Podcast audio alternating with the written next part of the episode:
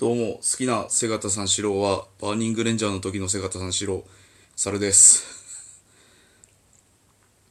今回、タイトルからわかる通り、まあ、また EX なんですけど、ちょっとゲームミュージックについて、えー、前がね、えーっと、まあ、私、猿とね、おかゆくんとね、ゼムくんでね、ゲストのね、まあ、準レギュラーって言ってますけど、ゼムくんとでね、ゲームのことについて語ったんですけど、やっぱゲームに関して大切なものってゲームミュージックだと思うんですね。で、それで今回、まタイトルからわかる通り、セガのゲームのね、ゲームミュージックについてちょっとお話ししていこうかなと思ってます。それで、セガってやっぱ、まあいろんなゲーム会社あるんですけど、僕が一番好きなゲーム会社なんです。まあ代表作品で言うとソニック・ザ・ヘッジホークとかね。それこそ龍が如く前話しましたけど龍が如くなんかねすごく有名なところではございますねやっぱりねでそれでゲームミュージックまあ任天堂のマリオとか、えーいろいろございますけれども今回はセガの作品に絞ってちょっとゲームミュージックについて語っていこうかなと思ってますそれで、えーセガのゲームの中でも素敵な音楽を鳴らしてくれる3つの作品についてちょっと語っていこうと考えました。それで一つ目ね、一つ目。これ先ほども言った通り、ソニック・ザ・ヘッジホック。ソニックシリーズいっぱいありますけど、まあ、俺が好きなのはボーカル曲なんですよね。で、明確にボーカル曲が流れたのはね、多分ね、ドリームキャストのね、ソニックアドベンチャーからだとは思うんですけど、印象に残ってるのはそのソニックアドベンチャーの2になってからのえーっと第一ステージの Escape from the City っていう曲とまあオープニングライオープニング曲の Live & Learn っていう曲なんどっちもね確か Crush 40っていうアメリカのロックバンドの人が曲歌ってるんですけどね。これ未だに通用するぐらいかっこいいんですよ。本当に。まあ、ハードな曲作ることもあれば、えーそれが Live & Learn なんだけど、あとはその、 Escape from the City っていうのはすごく爽やかな曲でね、あのーソニックがね、街をね、えースケボーじゃねえな、あれなんだ、スノーボードみたいなやつで、えー道路を下ってるんですけど、じゃあスノーじゃないのかな。その時にね、すごく疾走感のある曲を鳴らしてくれるんですよね。で、その後にもソニックのねなんか過去のステージを振り返っていこうみたいなゲームがあったんですけどそれでもねアレンジが流れてねその時もクラッシュ40だったと思うんですよねでそれまたこのライブレーンってさっき言ったんですけどこれに関しそのさっき今言ったそのソニックの過去作のステージを振り返っていこうっていうゲームで一番いい時流れるんですよまあ、ライバルにシャドウ・ザ・ヘッジホークっていう黒いハリネズミがいてね。それとの対決の時に流れるんですよね。いや、嬉しかった。もう一人でね、一人でやってたんですけど、声上げましたもんね。曲に興奮して、プレイに集中できなかったぐらい、すごく印象に残ってました。まあ、ソニック・ザ・ヘッジホーク。で、もう一つ。もう二つかな。で、その二つ目。えっ、と、ペルソナシリーズね。まあ、ゲーム詳しい人はアトラスだろうって言うと思うんです。そうなんですけど、まあ、アトラスなんです。アトラスなんですけど、まあ、現在、セガの子会社に入っているので、まあ、セガということで、ちょっとお話しさせてもらおうかと。まあ、ペルソナって、まあ、女神転生っていう昔のゲームの、その、異文録、ペルソナっていうやつから始まって、えー現在5まで出てますけど、まあ、スピンオフもいっぱい出てるんですけど、まあ、現在一番新しいのが5、えーかな ?5 ですね。えーで、それの、まあ、後継作品にあたる5ロイヤルっていうのもあるんですけど、5の曲、まあ、3から明確にそのボーカル曲がまた入ってきて、3の時はね、なんだっけ、ロックとか、まあ、クラブミュージック、えーで、4の時にポップス、で、5の時に、えージャズ、えーこれを元にして曲を作られてるんです。で、曲を作ってる方が目黒庄司さんっていう方なんですけど、えーっと、曲を作るたびにね、そのジャンルの音楽をね、勉強してね、えー、ちゃんとその曲、まあ、雰囲気に合わせた曲を作ってきて、なおかつ、それで、その、ライブができるぐらい、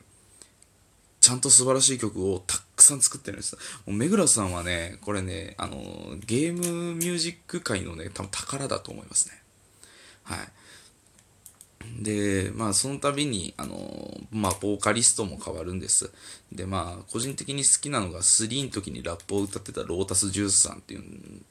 まあ、通称兄貴、ロータス兄貴なんて呼ばれてますけど。うーん、まあ、かっこいいんですよ。かっこいい。で、ディープブルース、ディープブルースっていう曲が好きだったんですけど。で、5の時、まあ4もすごくいっぱいいい曲あるんですよ。リーチアウトザトゥルースとかあるんですけど、5がやっぱりみんなの印象に残ってるんじゃないかと。ライフイルチェンジとかね。で、5ロ、スクランブルっていうなんか、ペルソナ無双みたいなゲーム出たんですけど、その時にチュートリアルとの時とか、えっと、場面のいい時にかかる、あの、ディアデビルっていう曲も好きだったんですよ。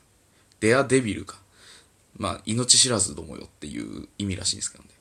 あの、まあ、一気にジャズから、ジャズ、まあ、ジャズで来んのかなって思ったら、急にギターのソロから始まって、まあ、ガチガチのロックだったんですけど、むちゃむちゃかっこよくて、まあ、今の俺の目覚まし曲にはなっています で、最後。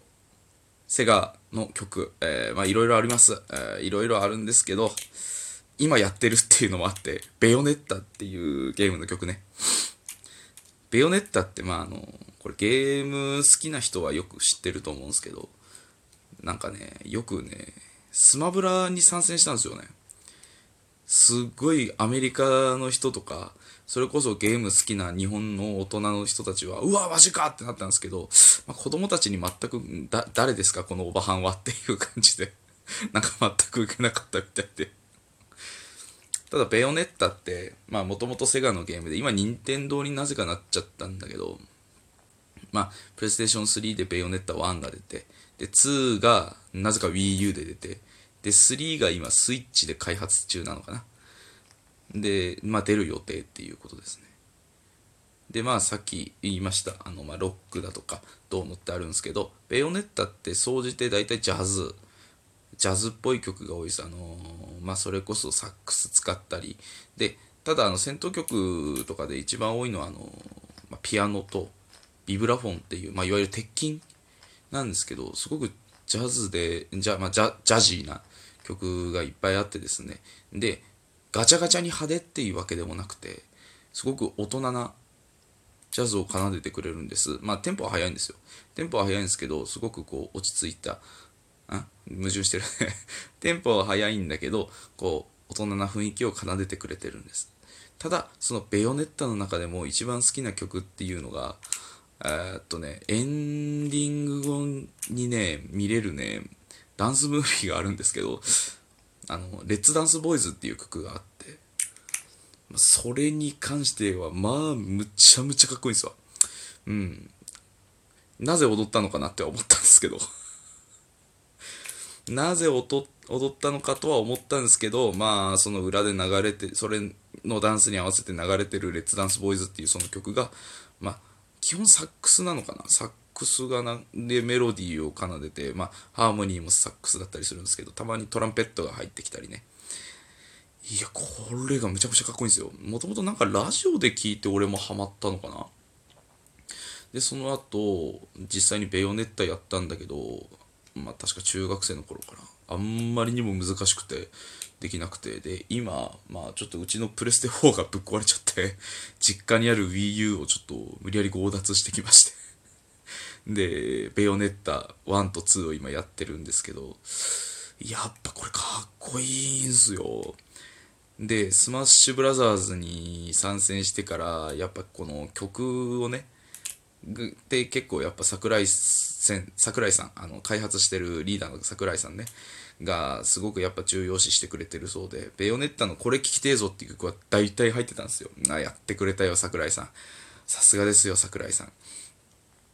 まあそんなこんなで、えー、ベヨネッタちょっとねこれおすすめしますよ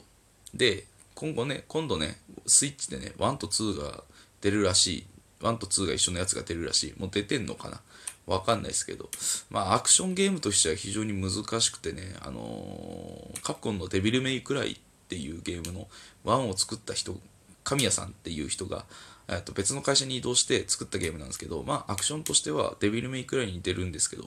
デビルメイクライより相当難しいと思います。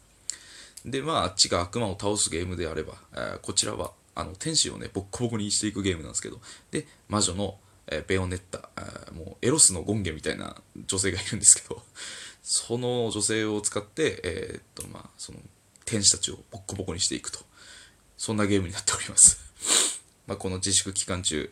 えー、自粛もう少しで終わるらしいですけどね、どうなんだかわかんないですけど、まあ正直これのために Wii U 買っても、あの、全く損じゃないっていうぐらい面白いゲームになってます。なので、えー、皆様ね、ぜひね、えー、ちょっと機会がある場合は、ちょっとね、あの Wii U と一緒に手出してもらうか、スイッチ持ってる人は発売まで待っても全然大丈夫だと思います。ぜひ遊んでみてください。で、YouTube にもね、多分ね、検索したらね、そのエンディングのダンスって、レッツダンスボーイズ、えー、載ってると思いますんで、まあ、気になってくれた方は、ちょっと見ていただけたらなんてね。というわけで、今回、ソニック・ザ・ヘッジホックと、えー、ソニックシリーズか、ソニックシリーズと、ペルソナと、ベヨネッタの音楽について語らせていただきました。えー、次の更新はまた3人で、えー、それか2人で、基本2人かな、でやれるように、えー、頑張りたいと思います。皆様、それではまたお会いしましょう。